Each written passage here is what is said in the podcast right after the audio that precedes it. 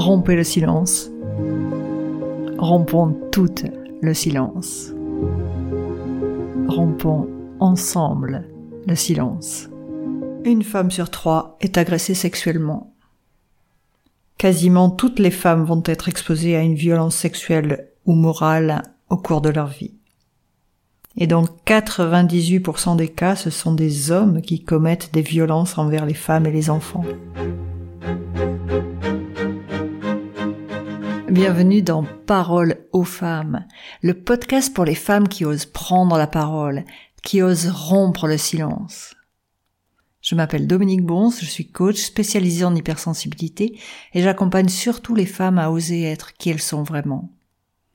Oui, prendre sa place en tant que femme, c'est aussi rompre le silence. Alors parole aux femmes, c'est peut-être une nouvelle forme de féminisme, avec la libération de la parole de femmes ordinaires et extraordinaires. Des femmes qui, malgré ce qu'elles ont vécu, aiment toujours les hommes et croient toujours dans le genre humain.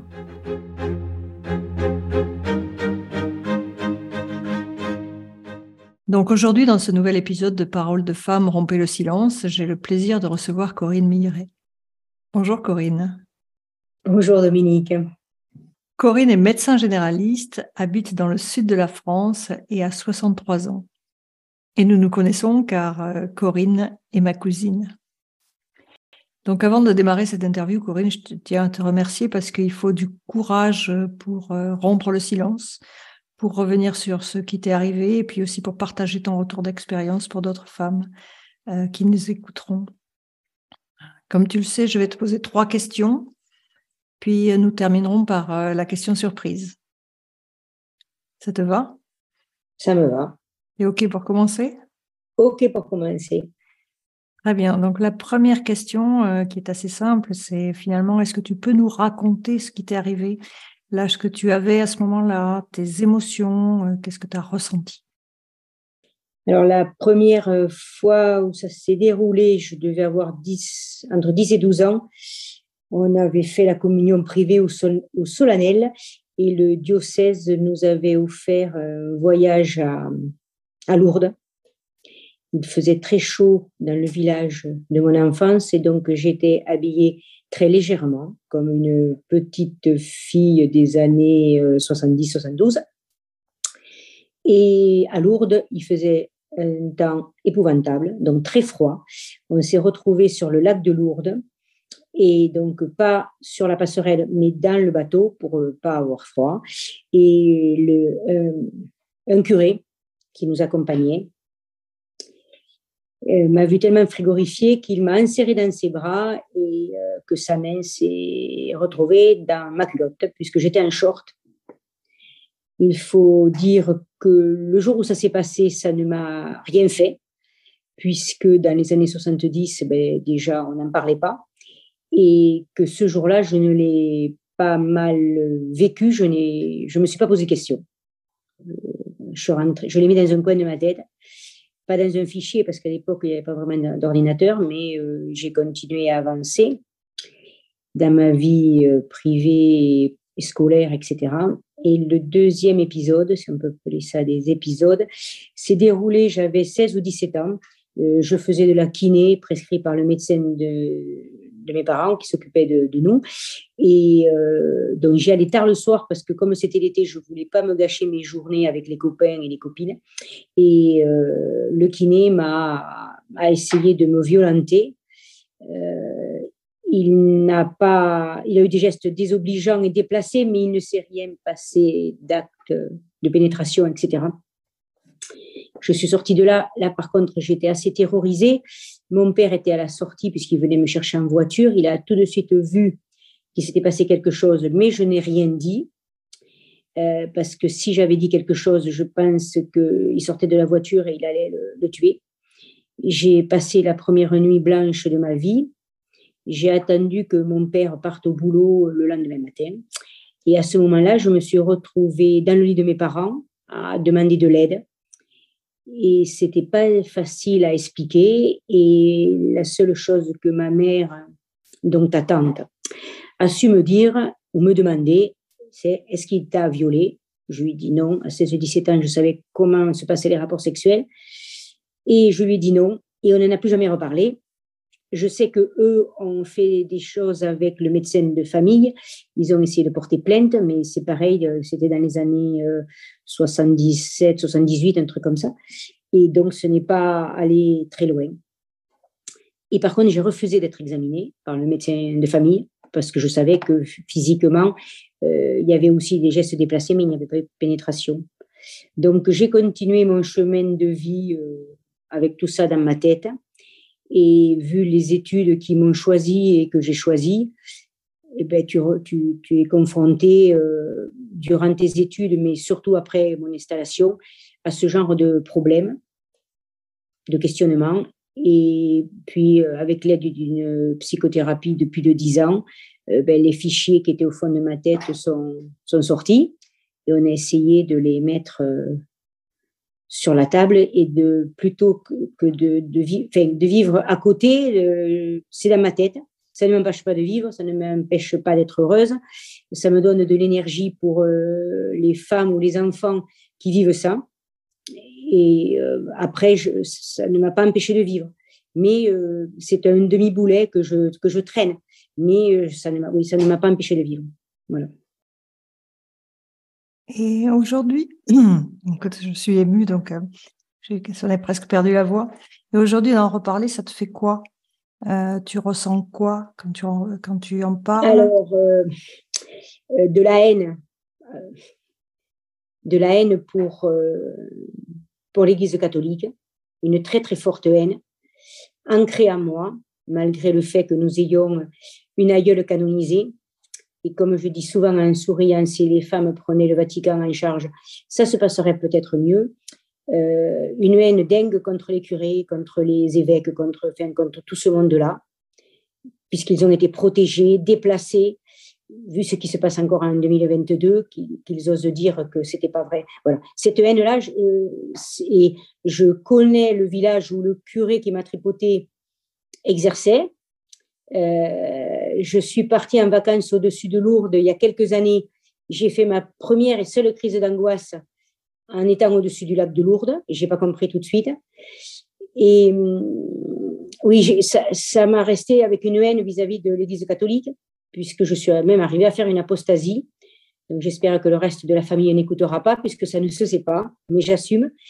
Et par rapport au kiné, euh, ben, ça m'a conforté dans le fait de dire qu'il fallait dire stop malgré le fait qu'on dise stop, ben, ça continue.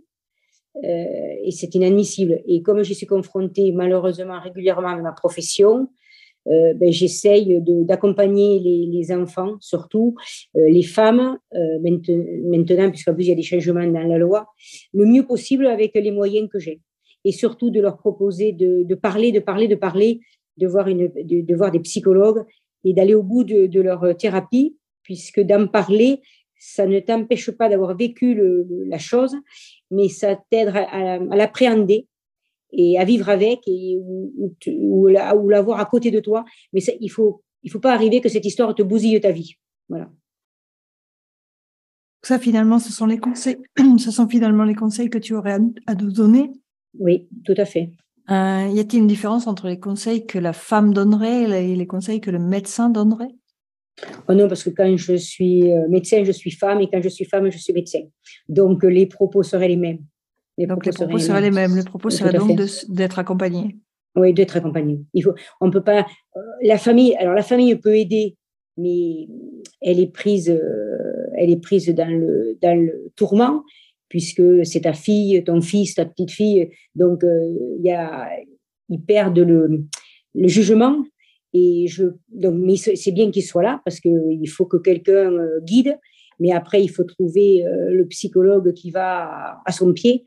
C'est la seule spécialité où je dis à mes patients euh, qu'il faut en changer si ça ne marche pas, parce que j'ai l'image de la nudité. Si ton médecin te demande de te mettre nu pour faire un examen clinique, ben, ça dure 10 minutes, tu te rhabilles et puis le médecin il passe à autre chose. Mais te mettre à nu de la tête, comme je dis, c'est beaucoup plus difficile parce que tu vas chercher des choses ancrées en toi et quand tu sors quelque chose, tu débouches sur autre chose, sur des choses enfouies vis-à-vis de ton éducation, de tes parents, de tes frères, de tes sœurs, de tes grands-parents, de tes cousines ou cousins. Et donc, euh, tout un cheminement. Et c'est très, très difficile. de, de pouvoir se, se, vider de la tête et des mots. Tu peux les écrire de différentes façons, MOTS, MAUX, mais il faut que le psychologue, et je parle de psychologue, je ne parle pas de psychiatre, parce que les psychiatres n'ont plus le temps de s'occuper de ça. les psychologues, il faut vraiment que le courant passe et que tu sois entendu et que tu aies envie d'aller te faire un peu malmener par ta tête euh, avec un thérapeute en face de toi. Donc, euh, si le, le, courant ne passe pas, il faut savoir en changer pour en trouver un qui, qui t'aille bien. Donc, on a vu que tu avais de la haine vis-à-vis des, de la religion catholique. Est-ce que, puisque finalement le deuxième, c'était pas la religion catholique, c'était euh, c'était un, un, kiné, est-ce que tu en as gardé de la haine contre les hommes en général ou pas? Alors, euh, je n'ai pas spécialement de haine contre les hommes, puisque j'ai des copains, euh, j'ai des copains, j'ai des amis. J'ai adopté un, garçon, donc je n'ai pas de haine contre les hommes. Euh, si ta tante, dont ma mère était là, elle te dirait que ces événements ont certainement choisi mon, ma façon de vivre en ma vie privée, puisque je partage ma vie avec une femme. Et moi, je dis que non, puisque j'avais déjà ce ressenti-là euh, dans ma petite, petite enfance. Donc, pour moi, ce n'est pas la cause à effet. Pour les parents, ben, peut-être que ça les arrange de, de dire que mon sexualité vient de, de, ces deux épisodes, sachant quand même que le premier épisode du curé, ils l'ont appris euh, il y a moins de dix ans. Voilà, ils ne l'ont jamais su, ils l'ont su qu'il y a une dizaine, même pas dix ans. Voilà. Corinne, bah, merci beaucoup pour ce témoignage et surtout pour les conseils que tu as pu donner à toutes les femmes qui vont nous écouter. Je te propose maintenant de, passer à la quatrième question, à la question surprise. Je t'écoute. Donc, je vais te proposer euh, trois noms, trois mots, et tu vas en choisir un parmi les trois. Puis ensuite, je te proposerai trois adjectifs qualificatifs, et c'est pareil, tu en prendras un. Euh, parmi les trois qui finalement te conviendra et matchera bien avec le mot que tu auras choisi. D'accord? Mm-hmm. Parmi les, les, trois mots, euh, voilà, les trois mots sont retour d'expérience, témoignage et parole. Parole. Et les trois adjectifs qualificatifs sont émotionnel, féminine et libératoire. Libératoire. Ok.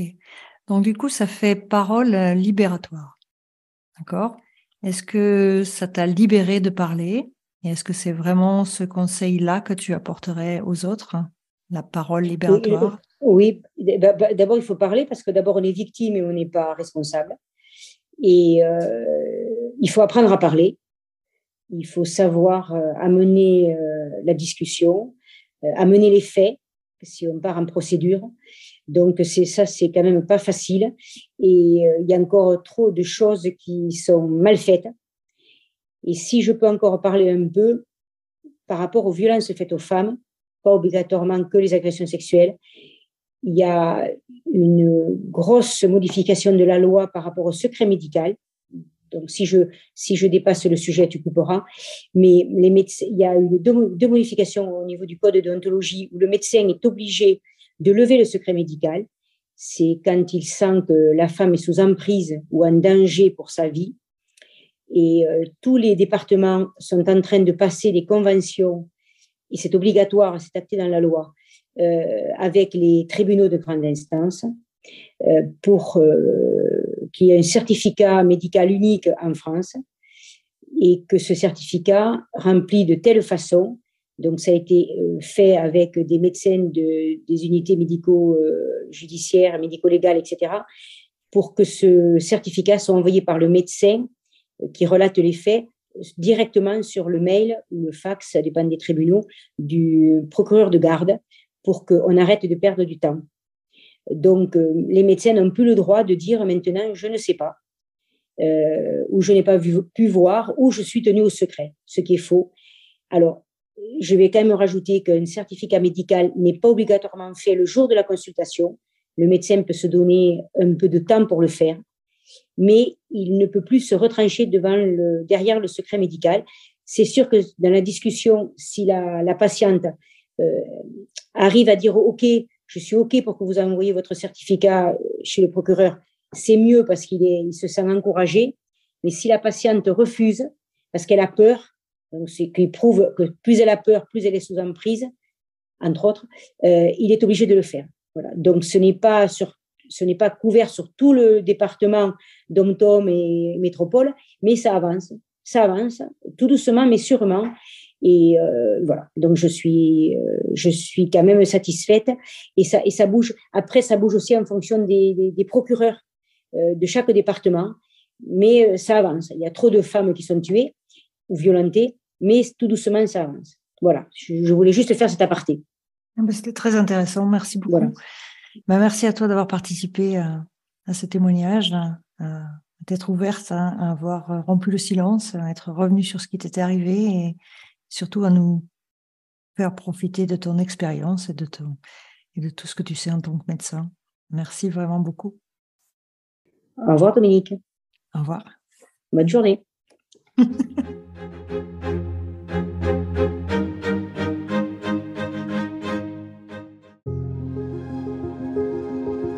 Voilà. Alors si vous souhaitez témoigner vous aussi, euh, n'hésitez pas à me joindre sur euh, www.elos.com. Et puis également, si vous avez des femmes dans votre entourage que vous pensez concernées par le problème des violences féminines, qu'elles soient économiques, morales, physiques, sexuelles, les discriminations, n'hésitez pas à leur donner le lien vers cet épisode et vers tous les autres qui viendront sur le sujet. Et surtout, rompez le silence.